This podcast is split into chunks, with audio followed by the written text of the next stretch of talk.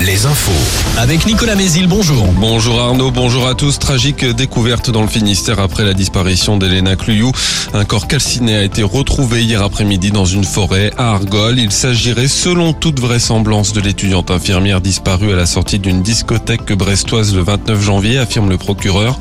Le suspect, lui, est décédé hier en fin de matinée. Il était hospitalisé après deux tentatives de suicide. Il avait confié à ses proches avoir, je cite, commis une bêtise, que sa vie était finie et que c'était un accident. Les salariés de 26 magasins des Galeries Lafayette appelés à débrayer mardi prochain. Ces boutiques appartiennent à l'homme d'affaires bordelais Michel Ohaillon qui possédait déjà Camailleux liquidé en septembre et Gosport placé en redressement judiciaire.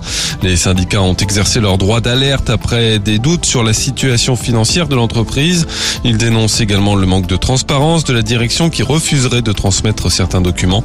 Parmi les magasins concernés, ceux d'Angoulême, de La Rochelle, La Roche-sur-Yon, Lorient, Niort, Saint-et-Tour.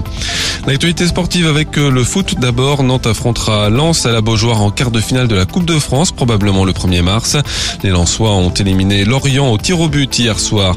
Lorient et Nantes qui s'affrontent euh, dimanche en Ligue 1. La 23e journée démarre ce soir avec euh, le match Nice-Ajaccio. En basket, les Françaises décrochent leur ticket pour l'Euro 2023. Elles ont battu la Lituanie hier soir 83 à 75. La phase de qualification se termine dimanche par un dernier match contre la Finlande. Chez les hommes, on joue en Pro B ce vendredi. Nantes évolue à Denain, Angers à Saint-Chamond. En National 1, Poitiers joue à Lone Plage et Tours à Rennes. En handball, le HBC Nantes s'est fait surprendre à la dernière seconde par les Slovènes de Cellier hier soir. Une défaite 32-31 pour cette onzième journée de Ligue des Champions. Les Nantais comme Limoges joue dimanche en Star League. Hier soir, c'est son Rennes a perdu contre Célesta. Enfin, le temps bien ensoleillé, sauf sur la Bretagne et une partie des Pays de la Loire où ce sera encore bien gris toute la journée avec parfois de la bruine.